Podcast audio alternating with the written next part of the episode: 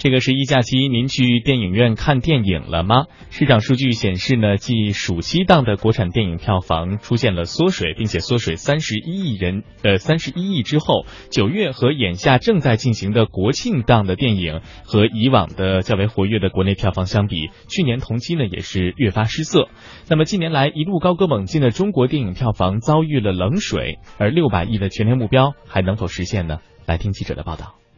作为对比呢，首先我们把这个时间拉到一个最近七年的维度来看一看，反映了这个七年当当中国内的票房增长的一个直观的图示。而根据电影时光网的这个统计呢，从两千零九年到二零一五年期间，那么中国的内地的年度总票房是从零九年的六十点二亿，基本呃匀速增长，一个台阶一个台阶的跨到了二零一三年的二百。呃，二百一十七点七亿的票房。那么随后呢，在二零零二零一四年到二零一五年，台阶是越发的陡峭。那么二零一五年的这个中国内地市场的总票房是达到了四百四十亿。呃，和已经增长迅猛的二零一四年的两百九十六亿相比起来，那么涨幅呢是接近了百分之五十。这也是中国电影市场从二零一零年迈入到百亿的这个票房时代之后，连续五年持续超过了百分之三十的一个年增长。那么我们不妨用一位这个电影投资人的这个话来说吧。